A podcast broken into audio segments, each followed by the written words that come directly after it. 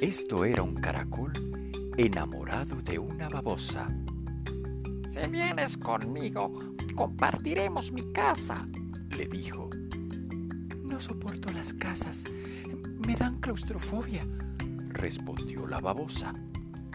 El caracol salió de inmediato de su caparazón y le dio una patada. Me siento desnudo y avergonzado, pero si me prefieres así...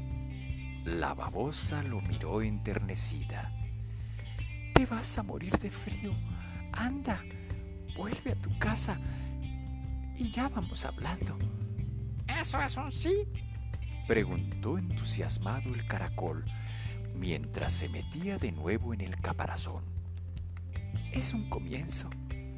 Y sin más ni más, se pusieron a bailar los dos.